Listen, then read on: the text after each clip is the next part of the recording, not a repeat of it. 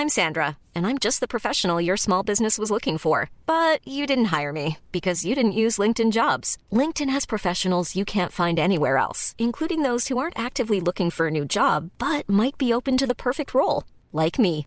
In a given month, over 70% of LinkedIn users don't visit other leading job sites. So if you're not looking on LinkedIn, you'll miss out on great candidates like Sandra. Start hiring professionals like a professional. Post your free job on linkedin.com/people today.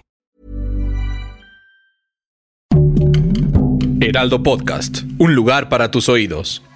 La moda es, en parte, una costumbre que habla de lo que somos sin palabras. Habla de nuestro estado de ánimo, cómo nos sentimos, qué pensamos de la vida en nuestros entornos, de nuestra actitud frente al trabajo. Nos comunicamos a través de nuestra ropa y nos vestimos para comunicar, de forma directa o inconsciente. La moda también se ha convertido en una parte viva de esta sociedad, como un órgano más que refleja lo que somos. Ya saben, lo bueno y lo perverso que somos, más bien, nuestra perversidad más intrínseca. Si existe la comida basura, el contenido basura, los políticos basura, los influencers basura, pues ¿qué creen? También existe el fast fashion. Que no es malo ni bueno, solo un reflejo de nuestra sociedad, de lo efímero que somos, de lo plásticos que nos hemos convertido. Parece que la ropa es hoy como las relaciones humanas, totalmente desechable. Por temporada, cuatro por año. No nos dimos cuenta, pero poco a poco, desde hace más de 25 años, nos hemos vuelto unos compradores compulsivos de ropa, que viven en el planeta Zara, Shane, Stradivarius y HM. Y nos damos un retail therapy cuando nos sentimos vacíos y desesperanzados. Como si ir de shopping no solucionara nuestra identidad. Todo lo que cuenta es la marca personal por fuera, más forma que fondo. Fast fashion, fast food, quiero comida chatarra para mi vida chatarra. Fashionistas y no fashionistas. Hoy en la guía para el Homo sapiens moderno, iniciamos una gran batalla. ¿Quién ganará en esta competencia desleal entre la moda fast fashion y el slow fashion? Quédate que tenemos tripulantes de lujo. Siri, ¿qué es el fast fashion y el slow fashion? Aquí tienes un podcast que te lo explicará, reproduciendo guía para el Homo sapiens moderno.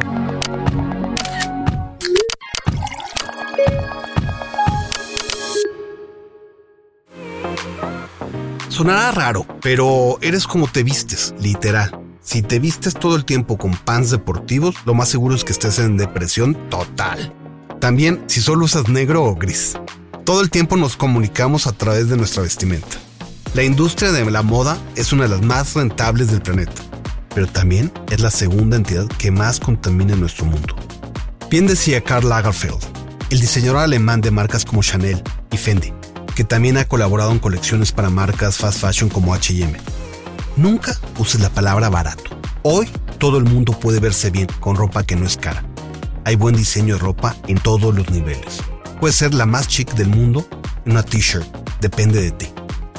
Calavera dejó de ser una consumista cuando cayó en cuenta cuánto contaminaba como cliente de fast fashion. Ahora es todo lo contrario.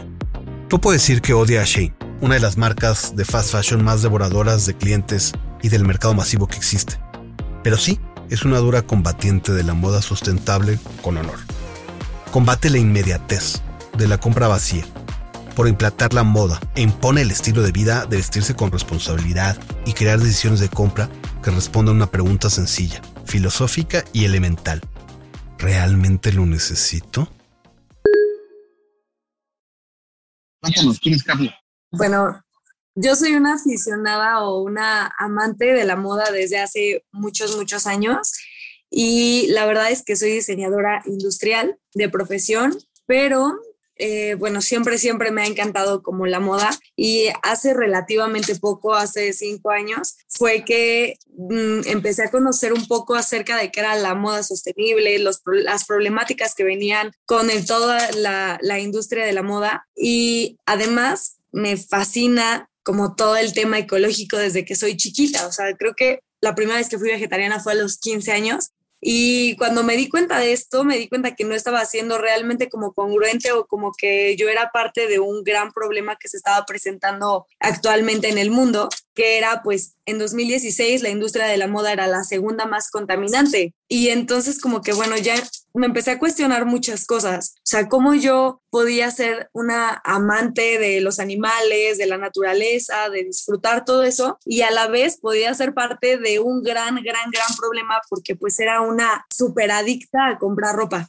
Y es interesante porque a veces confundimos, no es, no es lo mismo, o sea, o es muy confuso lo de, lo de el slow fashion, porque el slow fashion es un movimiento y la moda sostenible y el fast fashion es un método de producción. El fast fashion es como el sistema de producción más popular actualmente de, o sea, para hacer ropa, que es el que la mayoría de las personas conocemos. Antes, digamos que, o sea, los, los líderes de la, del fast fashion, pues fue por excelencia Grupo Inditex, que adentro de, de Grupo Inditex está Uterque, Sara, Pull&Bear, Stradivarius, bla, bla, bla y, y demás marcas, pero o sea, hay otros cuatro gigantes que son, digamos, emblemáticos de la, de la moda rápida, que es, por ejemplo, Forever 21, HM, Grupo Gap, y ahorita ya tenemos como a un este gigante de la moda hiper rápida que todo el mundo conoce y es horrible, que es Shane o Sheen, que eso ya ni siquiera es moda rápida, está, es, es un modelo súper nuevo. Podemos decir que es como hiper rápida, ¿no? Es, hiper fashion.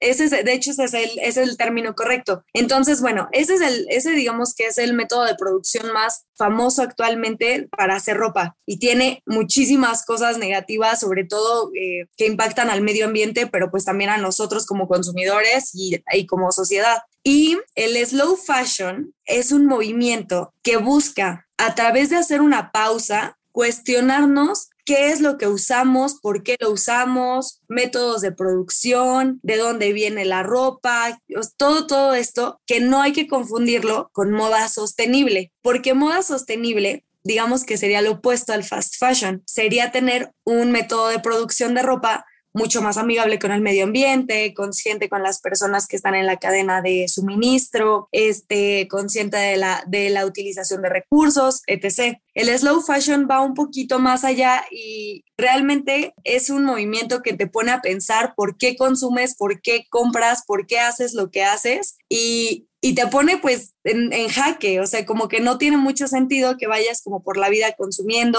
tomando ropa, o bueno, usando ropa y que al final ni siquiera pues te fijes en, en qué es lo que estás llenando con esa ropa. Oye, Carla, ¿y en qué momento nos perdimos? Desde los ochentas esto ya estaba muy encaminado. O sea, justamente cuando Amancio Ortega, que es el fundador de Sara, empieza como a fundar Sara y a tomar estrategias muy interesantes, pero muy desleales con la competencia. Por ejemplo, como a ir a las pasarelas y como ver los diseños que estaban pasando en ese momento y hablar con los costureros. Hablaba y decía como, oye, estoy viendo tal cosa, los diseños son así, así, con lujo de detalle y los costureros y costureras se ponían a confeccionarlos y al final salían considerablemente más baratos en sus boutiques que obviamente comprarlos de diseñador, ¿no? Y de otros materiales, de materiales mucho más asequibles, mucho más, este, pues de menor calidad, porque pues va de la mano. Pero realmente fue como yo creo que en el 2000, o sea, después de los 2000 es que esto ya hizo como una explosión real y que ahorita ya es, ya ni siquiera es como un hype, una moda. O sea, realmente ahorita es un problema que se nos está viniendo pues con escasez de agua, con problemas de, de, las personas que viven en los países que son como por excelencia maquiladores. No sé, pues, o sea, lo podemos ver en la, en la crisis climática que vivimos. ¿No será que somos como un poco reflejo de la moda? La analogía más, más sencilla y más como concreta es que la, la ropa, o sea, el, fast fashion es como la comida rápida, ¿no? O sea, que es comida medio basura, eh, hecha rápidamente, eh, llena de calorías que no te sacian y que al final sigues ahí consumiendo, consumiendo porque es barato, porque es práctico y, este, y porque estamos viviendo en un mundo donde lo que más nos importa es la inmediatez. Hemos perdido como totalmente esta, esta conexión de, cuidar las cosas, ¿no? Y se ve hasta en nuestras relaciones personales. Yo lo veo yo creo que lo que existe es, además de una como desconexión de verdad, o sea, con la naturaleza, bueno, te digo, porque todo, todo viene a,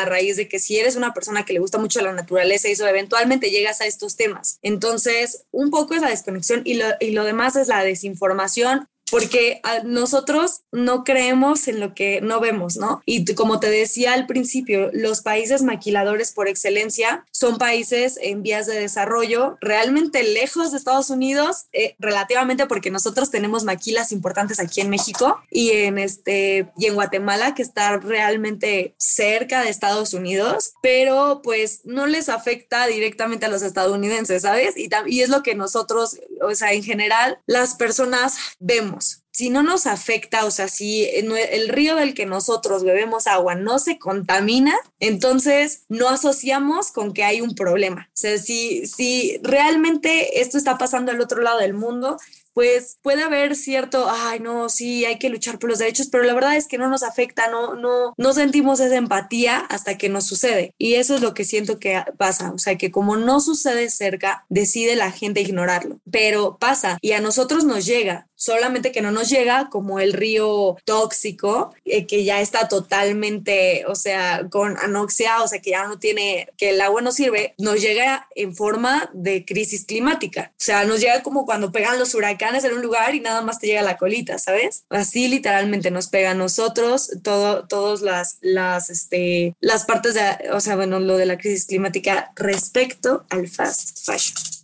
Carla, ¿cómo convencerías a Homo sapiens como yo, que a lo mejor quizá no sabían lo que es low fashion y tampoco el fast fashion y se lo ponen diario? ¿Qué les dirías? Les diría que, o sea, como consumidores en general, tenemos que estar mucho más como despiertos, ya sabes, un poco alertas de que absolutamente todo se nos quiere vender y que no todo lo tienes que comprar. O sea, como que no porque veas miles de comerciales de comida rápida, de, de gadgets, de cosas de tecnología, etcétera, etcétera, tienes por qué ir corriendo a comprarlas. Yo creo que es hora de ponernos a pensar literal, ¿necesito esto o es simplemente como un gusto? Y y pensar que todo lo que nosotros decidimos, ya sea comprar, usar lo que sea, va a permanecer aquí mientras, o sea, aunque nosotros nos vayamos, esos objetos van a quedar aquí y tienen un impacto en la vida de seres que queremos. La crisis climática no es algo que va a venir, es algo que estamos viviendo todos los días y que lo podemos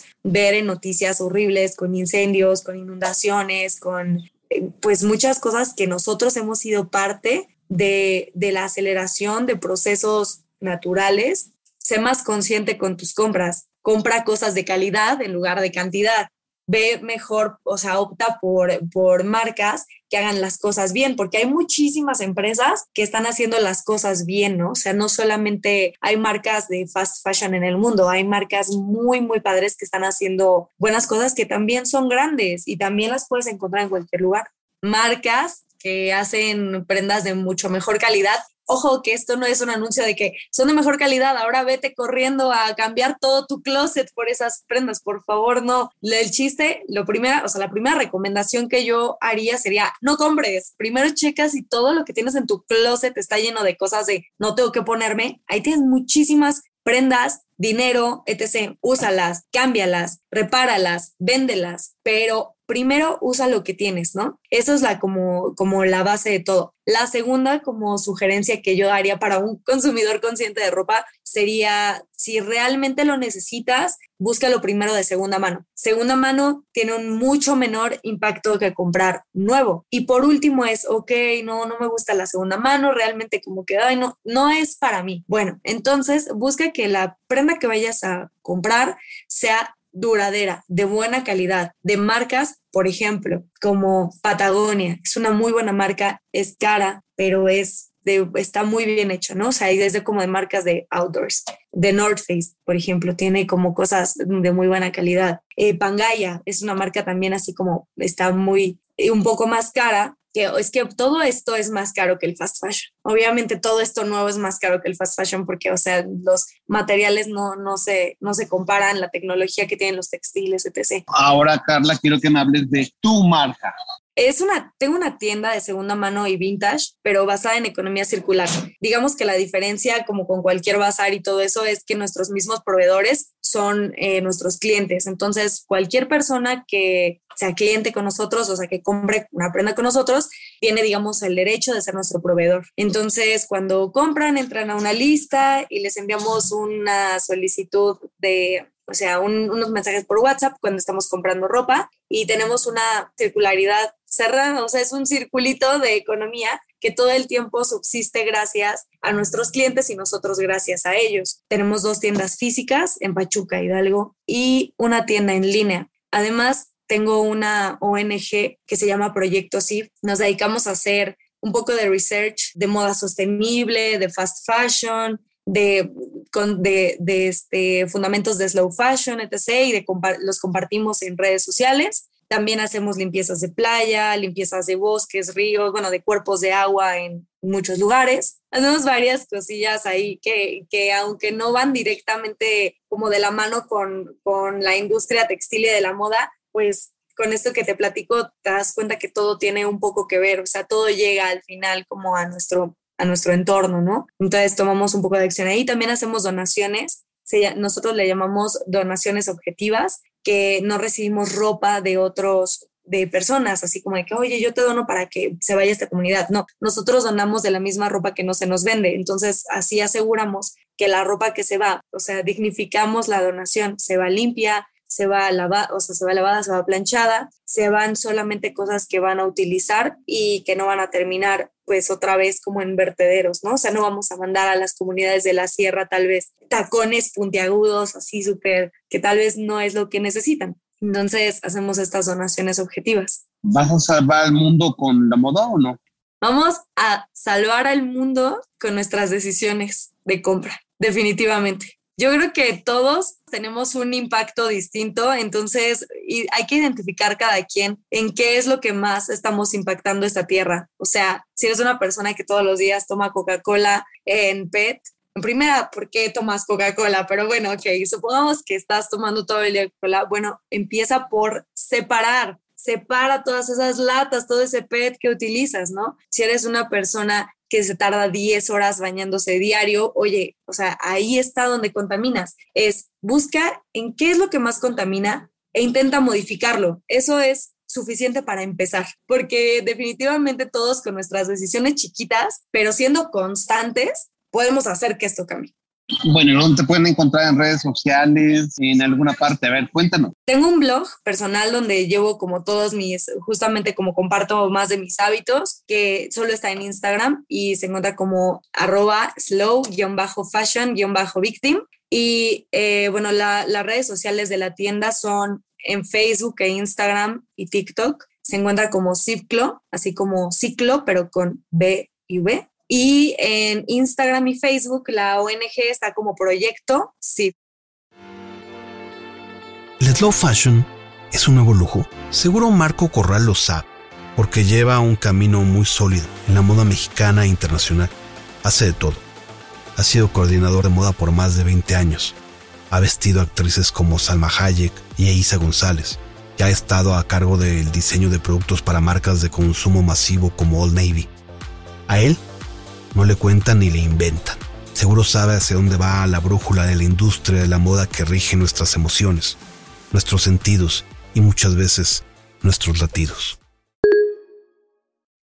Marco Corral, ¿quién realmente va a ganar entre la fast fashion y el slow fashion? No tengo ni idea. Mira, este, para entender bien, ya en general ya, es un, término muy conocido el fast fashion y el low fashion, pero más vale como poco dar una pequeña descripción. El fast fashion es la moda de las grandes corporativos como Zara, como CNA, como todas estas marcas que hacen moda eh, muy rápida, que hacen, eh, toman las tendencias que están inclusive de, pasarela. Y en, si en la mañana hay un desfile, en la tarde ellos ya están viendo de ahí que van a retomar para hacer su propia moda, para no decir que hacen una copia al carbón muchas veces de las grandes colecciones. Y son tan rápidos que llegan a las, llegan a las tiendas mucho más rápido que la moda original. Ahora, ¿qué es lo que sucede con esto? Es que la gente en general, la gente que, que no tiene tantos recursos para comprarse la gran marca, pues tienen acceso a esa moda, aunque esa moda realmente pues no tiene la gran calidad. Hay, hay, una,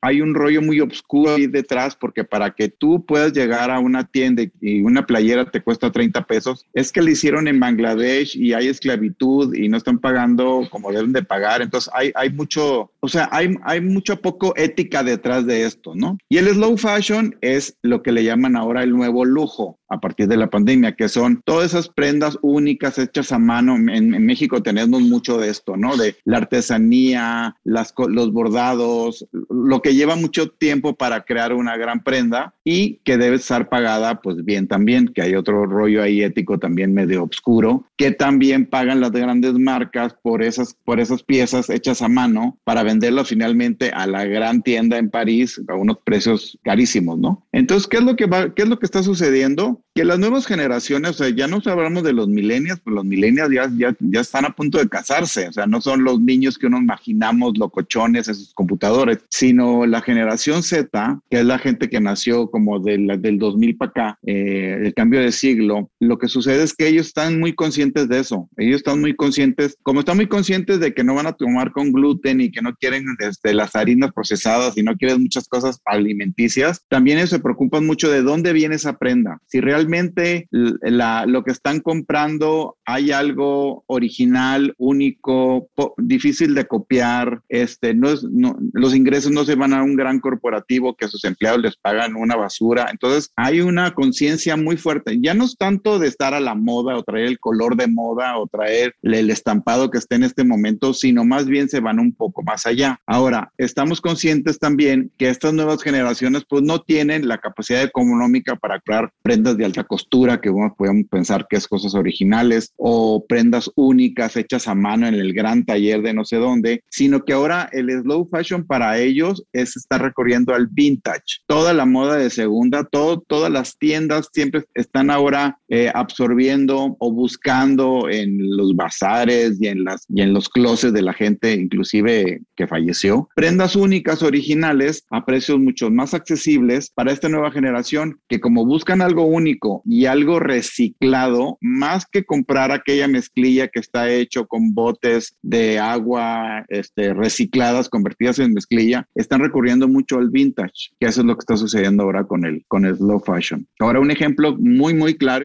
eh, los nuevos estilistas, los fashion stylists, están buscando en las tiendas de segunda o en ciertas colecciones especiales prendas únicas para, para las nuevas generaciones que ellos prefieren utilizar algo del pasado y traerlo al presente que estar consumiendo el último grito de la moda del desfile de ayer, que es lo que está sucediendo ahorita con el fast fashion. Están absorbiendo la moda y las tendencias de lo último, pero las nuevas generaciones están buscando en el pasado las tendencias que ellos quieren adoptar. Entonces yo creo que por ahí va la cosa. ¿Y por qué crees que estamos yendo hacia allá, hacia atrás, no hacia adelante? Hablar de progreso también es, es hablar de la destrucción del planeta. Tú sabías que la moda es la segunda empresa o la segunda industria más contaminante del mundo. Entonces, porque esta ropa del fast fashion va y se consume, se rompe. También la mezclilla, por ejemplo, que se, se llevan muchísimos litros de agua para lavar un solo jean para que quede con el color y la textura que tiene. Entonces, yo creo que las más bien las nuevas generaciones están muy conscientes de eso y prefieren reutilizar la ropa que ya está fabricada a consumir algo que, que en el momento de ahorita, por ejemplo, mientras hablamos, están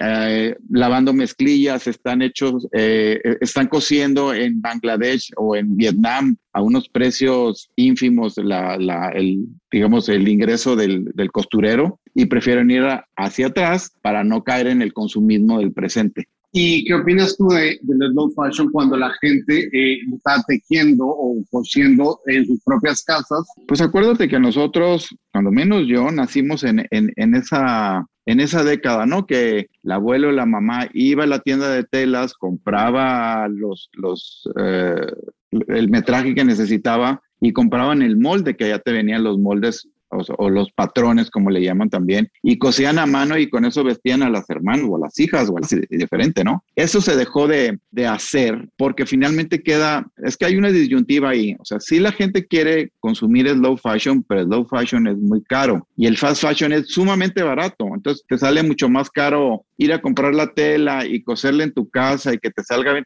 más a irte corriendo a una de estas tiendas que te dije y te compras un vestido o un saco por, no sé, 500 pesos, 400 pesos. Pero el argumento ahí del fast fashion es eso. Si tú te quieres comprar unos jeans rojos que estuvieron de moda para los hombres hace como 400 años, ¿para qué te vas a comprar unos jeans rojos de la marca, no sé, Jordache, de 200 dólares si en Sara te cuestan 90 pesos y cuando se destruyen, pues ya los jeans rojos ya, ya no van a estar de moda. Los, los estilistas en general o los consultores de moda te dicen eso.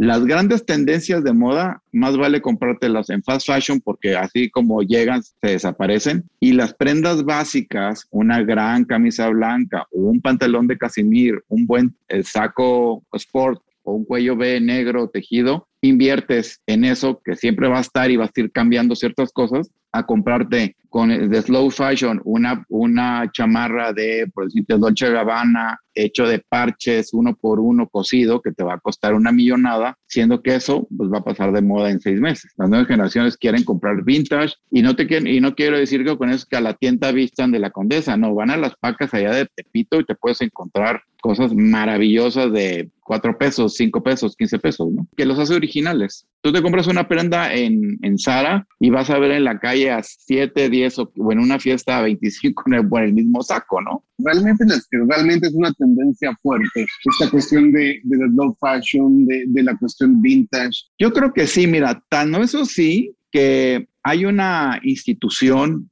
bastante seria que se formó hace, no sé, no sé tanto tiempo, que se llama Global Fashion Revolution. ¿Y de qué se trata? Es una eh, dependencia que busca que, que, haya un pago ético, un consumo ético de, de, los recursos de tal manera que a futuro las prendas van a tener ese como etiqueta donde te dice, esta, esta prenda fue hecha llevando todos los protocolos para hacerse para llevar algo ético detrás. Por ejemplo, aquí en México, de, de, esa, de, esa, de esa asociación que se llama Global Fashion Revolution, Imagine the softest sheets you've ever felt. Now imagine them getting even softer over time. That's what you'll feel with Bowl and Branch's organic cotton sheets. In a recent customer survey, 96% replied that Bowl and Branch sheets get softer with every wash. Start getting your best night's sleep in these sheets that get softer and softer for years to come. Try their sheets with a 30-night guarantee. Plus, get 15% off your first order at bowlandbranch.com. Code BUTTERY. Exclusions apply. See site for details. Hiring for your small business? If you're not looking for professionals on LinkedIn, you're looking in the wrong place. That's like looking for your car keys in a fish tank. LinkedIn helps you hire professionals you can't find anywhere else, even those who aren't actively searching for a new job but might be open to the perfect role. In a given month, over 70% of LinkedIn users don't even visit other leading job sites. So start looking in the right place. With LinkedIn, you can hire professionals like a professional. Post your free job on linkedin.com slash people today. Ahora eh, se creó lo que le llaman el Índice de Transparencia de la Moda en México, el ITM. Y hay empresas como Coppel, como eh, Liverpool, como Levi's, que están ya este, dentro de, este, de esta asociación, digamos, porque para ellos a futuro es muy importante que la prenda si traiga su tag o su etiqueta que diga esta prenda fue hecha de una manera correcta y es ahí, porque no solamente es fabricar de una manera adecuada, sino comunicarlo. Entonces, de alguna manera, una manera de hacer como mercadotecnia es que al joven consumidor le presentes esta prenda con esa etiqueta que diga si hay, si tu problema es cómo fue hecho, cuánto fue hecho y si fue pagado realmente al precio que fue, sea como te digo en Asia como en Tezuitlán, Puebla, el consumidor va a poder tener conocimiento de eso y le va a consumir. Y si tú fueras empresas transnacionales de fast fashion, de H&M, de Shane, de, ya sabes, y, y estuvieras viendo este fenómeno, ¿qué harías? ¿O qué están haciendo?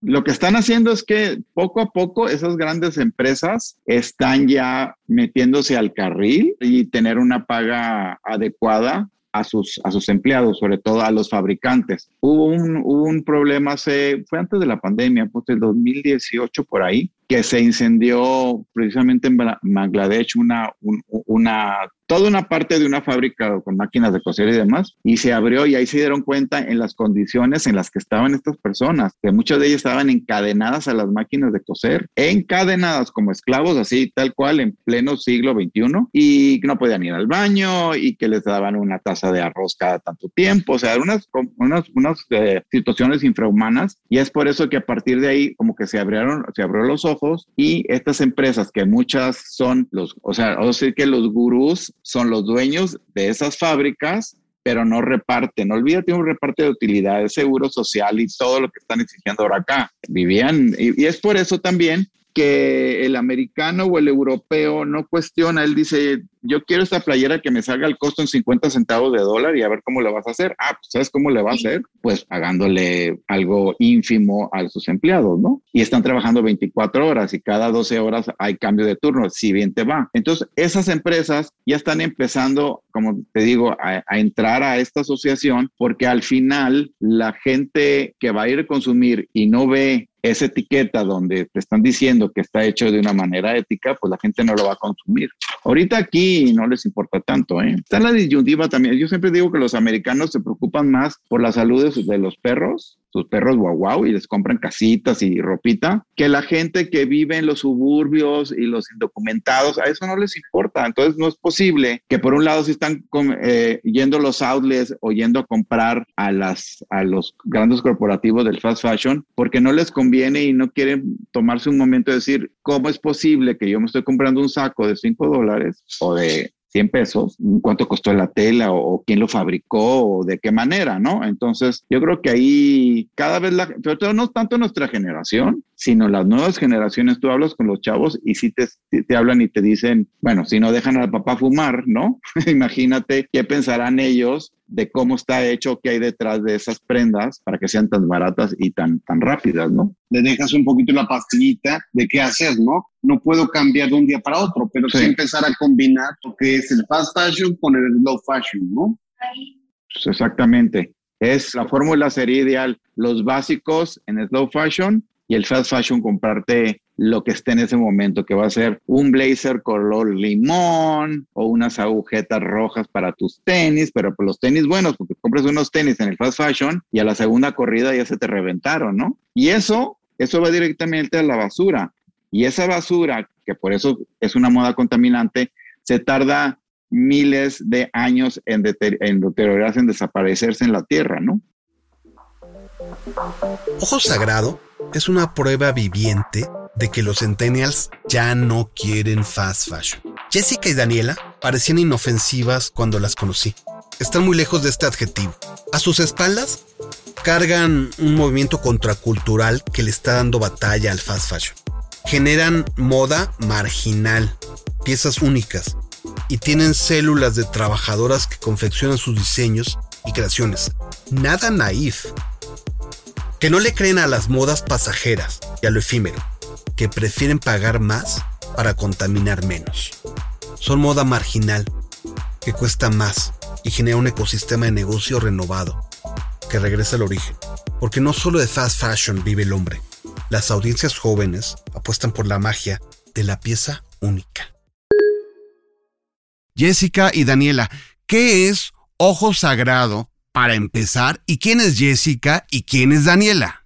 Somos una marca sustentable. Nosotras creamos prendas a partir de desechos de mezclilla que se producen en, en las fábricas textiles de la zona de Puebla y de México. ¿No? Todas estas fábricas producen toneladas de mezclilla al año para distintas marcas internacionales y todas estas producciones que tienen eh, al final tienen mucho desperdicio, tienen mucha merma de telas, de materiales, entonces nosotras en realidad con Ojo Sagrado lo que hacemos es recuperar esos materiales que ya no utilizan porque al final se van a quemar y todo esto es contaminante para el medio ambiente, entonces con esa tela nosotras hacemos productos nuevos y le damos una segunda vida a estos desechos, pues, no amados, ¿no? Digamos que, que eh, México tengo entendido que quizá es uno de los países más productores o que más maquilan eh, mezclilla probablemente en Latinoamérica. Eh, y con los desechos y la merma, digamos, de esta mezclilla que se produce en, Puebla, que Puebla es un gran productor, que de ahí viene una gran comunidad libanesa de textiles de mezclilla, ustedes recuperan esta merma y con eso hacen este tipo de moda. ¿Es así, Daniela? Todas la, bueno, el material que utilizamos en realidad ya fue utilizado. O sea, no precisamente para hacer una prenda, pero sí fue como marcado. Cuando tú haces prendas, tienes que hacer cierto patronaje, que el patronaje es como marcar eh, la silueta de que va a tener la prenda, después la recortas y después la coses. Entonces, todas esas marcas como de patronaje que hubo en esa fábrica, pero al final no pasan ciertos estándares de calidad internacional, todo eso se va a la basura prácticamente a la basura. Entonces nosotras tenemos, utilizamos mucho las prendas, que de hecho traen marcas, a ver la tuya. O sea, Vienen vestidas, digo, claro. esto es puro audio, vienen vestidas y de alguna forma lo que yo puedo describir son unas, unas chamarras muy bonitas que yo diría muy fashion, como muy cool, que traen como, como texturas. Yo, yo veo muy texturizada, digamos, la, la, la chamarra. ¿Cómo las describirían ustedes? Pues tratamos de hacer algo original. eh, los describiría como originales. Este, algo que no puedas ver en las tiendas, en todo esto de fast fashion. Y todo esto es hecho a mano, o sea, por nosotras, por la gente que trabaja con nosotras y así. Le echamos muchas ganas a hacer cosas diferentes y a que la mezclilla no la vean como una chamarra de mezclilla típica. Aquí, ¿ustedes compran estos materiales? Sí. Sí. Los compran. O sea, nadie aquí regala no, no, nada. no, en- ¿No? aquí, bueno, no sé, pero aquí- ni aquí ni en China se regala nada, ¿no? Al final todo tiene precio y todos estos materiales al final, aunque sean desechos, sí, se tienen que comprar. ¿Es moda basura? No, no, porque es moda con calidad, es lo que nosotras queremos vender. O sea, que tengas una prenda que la puedas usar muchos años y que, se, y que sabes que estás usando una tela reciclada, por si, en sí decirlo, este, y que te va a durar años. Entonces no es moda basura. Digamos, ustedes cuando terminan, porque habrá quien lo pregunte, cuando terminan una prenda, me imagino que hay un proceso de lavado, de, de preparación de la prenda para cuando sale otra vez ya a una venta, ¿es así? No, nosotros no hacemos procesos de lavados por el hecho de que no nos gusta usar tantos contaminantes en el agua, que eso es un factor súper, súper contaminante ahorita mundialmente y más en el textil y más en la mezclilla. Entonces tratamos de hacerlo lo más sostenible posible para que las prendas se vean de muy buena calidad y sin embargo no sea un producto altamente contaminante como hay tantos. Ojo Sagrado es una empresa rentable, redituable. Sí. sí, actualmente sí. O sea, nosotros nos estamos dando ¿Viven cuenta. de esto? Sí. Las dos. Sí, llevamos tres años ya. Nos ha costado muchísimo que la gente también entienda lo que es slow fashion y que la gente confíe en nuestras prendas y que, que tenga la confianza de comprar tanto de diseñadores mexicanos, tanto que nuestra calidad y todo. Nos ha costado, pero creo que vamos en buen camino. Ayúdenme a entender qué es el slow fashion. Es una moda lenta. ¿Qué quiere decir con esto? Es una moda lenta en donde eh, a las personas no se le, o sea, no se pasan 12 horas en una fábrica trabajando por una prenda, tienen un horario justo, tienen un salario justo, es como toda una filosofía tal vez, se podría decir, en donde se usan materiales que no sean tan dañinos para el medio ambiente tal vez, eh, que tú como consumidor puedas esperar a que tu prenda esté hecha, que no tengas como esa ansiedad de ya lo quiero ya y voy a la tienda, corro y me lo compro y me lo pongo en dos horas y no, sino que tú hagas como esto todo el proceso lento, que tal vez como que esta filosofía hace que pausemos un poco el hecho de todo el rush que traemos de, de todo, ¿no? Al final esto también es en consumismo. Desde, ¿cuánto dura desde en una línea de tiempo una chamarra negra como la que tú traes, desde que van por el material de desecho hasta que viene el proceso creativo, la manufactura, hasta que la terminan y ya queda? ¿Cuánto se lleva la- el proceso de elaboración de esta chamarra de mezclilla? Teniendo ya como visto el diseño, 10 días. Si en realidad me dijeras, oye, ¿sabes qué? Quiero una chamarra de mezclilla, háganme un diseño, ¿no? Quiero una chamarra de mezclilla. Yo creo que sí tardamos como un mes en lo que ir, diseñar, pensar, ver si es viable, si el material funciona, o sea, si todo funciona como en conjunto. ¿Y cuánto cuesta? Pues depende del producto, sí. O sea, por ejemplo, esta que yo traigo puesta, sí cuesta como 2.600 pesos. Eh, esta que trae Daniela sí cuesta como 4.500. Porque todo este proceso que lleva aquí, esto es manual. Y en realidad, pues sí, si lo comparas con una marca fast fashion que encuentras en cualquier lado. Comparémoslo, por ejemplo, y Exacto. la gente lo va a comparar. ¿eh? Sí, claro, ¿Cuánto o sea- costaría esto en Zara o en Shane, por ejemplo? En Shane, 300 pesos. Y en Sara, tal En vez sí ya dos. 900 o Ujú. 1000, 1200 tal vez. Sí. La mitad. Me gustaría que nos dijeran, está derrotada la moda, la moda marginal, la moda más eh, sustentable frente al fast fashion. ¿Cómo puedo ganar o dejo de usar el fast fashion y de un día para otro o cómo puedo colaborar? Pues no, yo diría que todo, al final ahorita ya también hay marcas muy grandes que si no las vas a dejar de comprar, pero que tienen ya sus, sus logotipos o sus tags que dicen sustentable, que ya sus productos, por ejemplo, H&M tiene una línea sostenible, que ya esta línea sostenible tiene como estos tags que ya utilizan como 60% de algodón orgánico y 20% de, de botellas de PET, etcétera, ¿no? Digo, en el lado de que no dejes de usar esas. Y también es el consumo local, al final de cuentas hay muchas marcas locales y muchas marcas nacionales que tienen muchas iniciativas como la nuestra, en donde puedes encontrar productos en que otra vez regrese ese chip de pagar un poco más por la prenda, pero te va a durar más tiempo y es una prenda temporal. Entonces, yo creo que eso puede funcionar en, en un futuro. La gente se va a ir dando cuenta de esto. Bueno, ¿y, y dónde podemos ver ese ojo sagrado? Pues actualmente estamos un poco más en línea. Desde la pandemia queríamos este, ya tener una, una tienda física pero estamos en línea y en diferentes concept stores donde nos pueden encontrar de diseñadores también mexicanos, que también todos traen propuestas padrísimas. Instagram estamos como arroba MX y página web también ojosagradomx.com. ¿Algo más que quieren decir?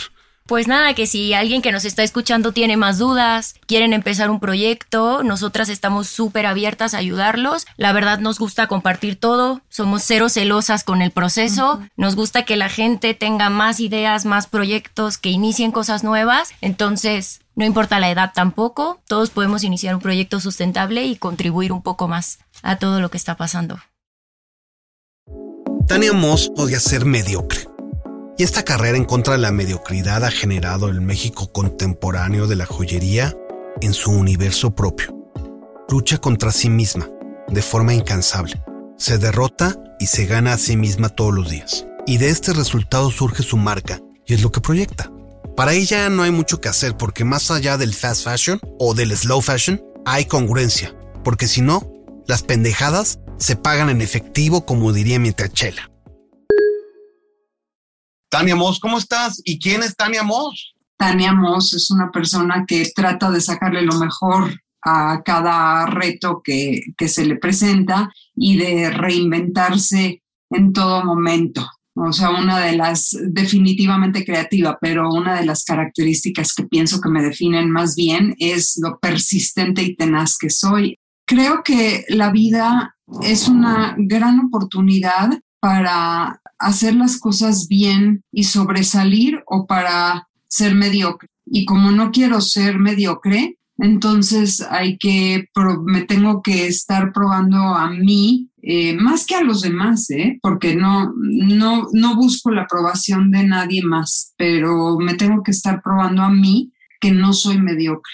Hoy, hoy te, te busqué porque quería preguntarte cómo ves este panorama de, de, de, cómo estas marcas del fast fashion están invadiendo un poco todo y están ganando un poco y, y contra las marcas como más de autor y, y, y más sustentables, eh, eh, están comiendo el mercado. ¿Quién está ganando? ¿Quién va a ganar? Cuéntame un poquito cómo ves el panorama como empresaria y como diseñadora de moda. Mira, es debatible este, cómo como consumidora primero, te puedo decir que el fast fashion es mucho más este, como atractivo porque pues al final la tendencia es de que te hartas de algo y, ya lo usaste unas cuantas veces y no te dolió tanto el bolsillo. Entonces, pues tiene, tiene un elemento muy atractivo de cambio constante. El slow fashion y la parte de de, autor se me hace muy atractivo en cuestión de la genialidad y la creatividad de la persona que, y del diseñador que lo, que lo representa. Pero sí considero que debe de tener algo totalmente definidor de la personalidad y que conecte contigo como consumidor para que entonces te vuelvas un, un fiel creyente de la propuesta de esta persona tú eres como un híbrido para mí, te una persona creativa, sin embargo, eres materialista de alguna forma. ¿Está mal ser materialista?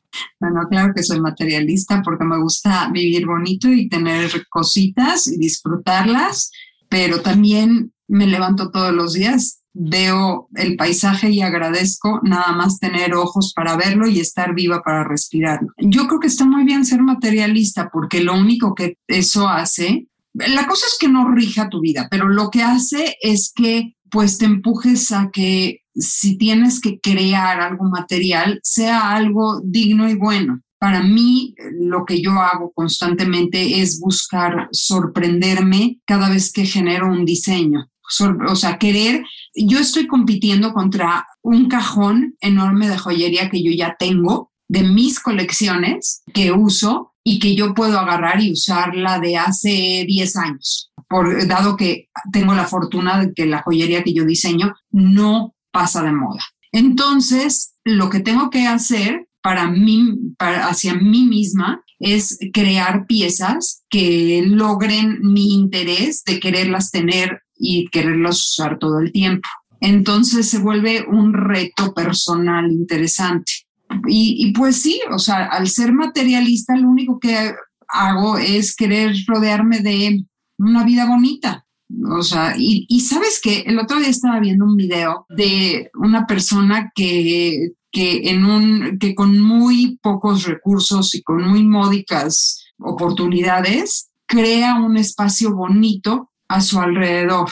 No se trata de dinero, se trata de gusto, de amor y de, de querer entregarte a, a vivir bonito alrededor de ti. Y hablemos un poquito, hace rato hablabas de, de como del Porter, ¿no? De listo para usarse, ¿no? Decir, bueno, tú puedes ser muy creativo, pero y puedes ser un dije muy creativo tú como diseñadora, pero si ese dije puede ser muy creativo y muy significativo, ¿qué pasa si la gente no lo puede usar en una ocasión especial? Entonces, la, la, también la moda y la creatividad tiene que ser usable, ¿no?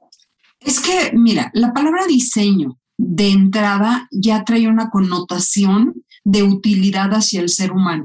No es arte, es diseño, sirve a un propósito. En, el caso de Tania Moss, de lo que crea Tania Moss, está pensado totalmente en que, en que sea lo más eh, útil, fácil de usar, eh, que, que, lo puedas, que, que, te puedas enamorar en cualquier momento y decir, hoy, hoy tengo ganas de esta pieza y entonces de ahí escoges la ropa casi. ¿Cómo ves tú el diseño y la moda en unos 15 años? ¿Qué, qué va a pasar? Bueno, yo creo que el lado humano tiene que predominar, ¿ok? Y creo que, a la, eh, que, que, mientras que toda esta explosión digital en la que nos encontramos ahorita está ahorita en boga, va a acabar, va, va, va a acabar estabilizándose pero la gente sí va a utilizar más y más el lado humano. Y las marcas, aunque sean de fast fashion, van a ir buscando acercarse a lo sustentable para, para que el mundo no se nos acabe. Veo una mezcla, veo como que la tendencia yéndose hacia allá, pero veo que también el, el conectar con tu, con, con, tu audiencia, el conectar con, como ser humano con tu, con tu proyecto va a ir predominando y va a ir limpiando las marcas. O sea, de todas maneras, no veo, no veo a 15 años que, que un Sara desaparezca, la verdad es una tienda como que muy fácil, muy fácil de, de, de entrar, consumir e irse. Es un self-service. Pero para la gente que cada vez se despierta más y, y, y, siente más esa, esa necesidad de conexión, cada vez va a ir habiendo más oportunidades para nuevas creaciones. Y tú eres una marca de slow fashion o de fast fashion, ¿cómo te consideras? me considero intermedia, me considero una marca intermedia. No te podría decir que soy fast fashion porque de ninguna forma estamos creando diseños sin freno y, cambiando cada dos semanas, muy lejos de eso. La joyería tiene una personalidad distinta, tiene una personalidad de permanencia mucho más fuerte, pero eh, no somos, dado que usamos nuestro material primario en esta marca es la plata. También trabajamos en oro y piedras preciosas y diamantes, pero en general trabajamos en plata. La plata tiene la característica de ser más accesible, entonces creamos colecciones con suficiente regularidad para que nuestros clientes tengan una razón para la cual visitarnos, ya sea en el sitio, en nuestras redes o, en, o más en nuestras tiendas y sientan que hay una propuesta diferente eh, paulatinamente todo el año. Te, te hago esta pregunta como, como amigo. ¿Cuáles han sido tus principales errores y aciertos dentro de tu gremio, que es la moda eh, en este siglo XXI? Pues Mira, yo creo que el primer error, y es algo que nos pasa a todos, es correr y abrir locaciones, hay veces sin, sin evaluar tanto, eh, pero, pero no es, no quisiera llamarle un error, es nada más una prueba y las pruebas cuestan dinero. Entonces, pues es, es algo que eh, tener, tener locaciones que no siempre funcionan, pues es una situación difícil aciertos es ser fiel a, quien desde el día uno a mis 23 años que decidí hacer joyería, mi, primera tienda la abrí a los 27 años, ¿ok? Cumplí 53, entonces ya tenemos un ratito en el camino, pero lo que me rigió en ese entonces me sigue rigiendo, mis valores, mi, mi fondo sigue siendo el mismo. La persona que te está hablando ahorita sigue siendo la misma, nada más sé más cosas y trato de ser menos impulsiva, que ese para el caso podría haber sido algún error en general con, con algunas personas que se han cruzado en mi camino. Entonces, pues mi acierto ha sido ser coherente y congruente con quien soy y eso me ha llevado. Tania Moss, una mujer con más éxitos que raspones. ¿Algo más que quieras decirle a la gente que nos escucha que le interesa la moda y que no sabe o, o no sabe hacia dónde irse, si al fast fashion, el low fashion? Me gustaría invitar a la gente definitivamente a a fijarse, a, detenerse y ver si puede consumir local. Más que slow fashion o fast fashion, consumir local es hacerle un gran beneficio al país en donde vives y ser congruente con el, lugar en donde perteneces. Somos camaleones que nos vestimos para aparecer o desaparecer dentro de esta sociedad, destacar o no para ser devorados por el más fuerte. Y mientras usamos estos uniformes diarios, y decimos lo que pensamos y creamos industrias que se alimentan de nuestros vacíos existenciales para usarlos a nuestro favor o en contra. La moda es nuestra segunda piel que nos forma como serpientes y nos arrastramos por los rincones pensando que la piel lo es todo. Mientras tanto, los que nos venden la piel se ríen a carcajadas porque en cada muda se vuelven más ricos. Llegamos al final de la guía para el Homo sapiens moderno. ¿Qué más temas quieres saber para sobrevivir al siglo XXI? Escríbeme y dime qué temas te interesan. Vamos por la segunda temporada. Gracias por escucharnos. Yo soy Paco Santamaría y mi vida digital está en arroba Paco Santamaría en Twitter y Paco Santam en Instagram. Ha sido un placer recorrer esta serie con ustedes. Gracias.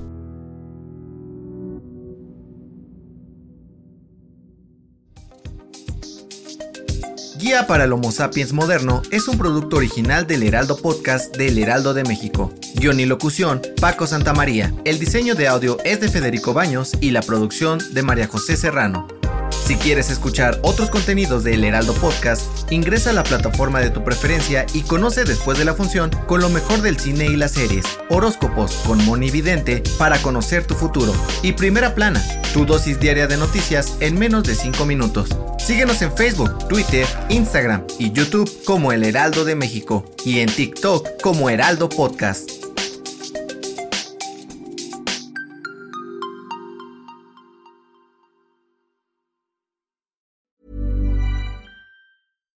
When we're on a budget, we still deserve nice things.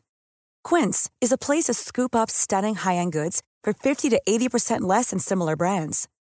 They have buttery soft cashmere sweaters starting at $50, luxurious Italian leather bags, and so much more. Plus, Quince only works with factories that use safe, ethical, and responsible manufacturing. Get the high-end goods you'll love without the high price tag with Quince. Go to quince.com/style for free shipping and 365-day returns.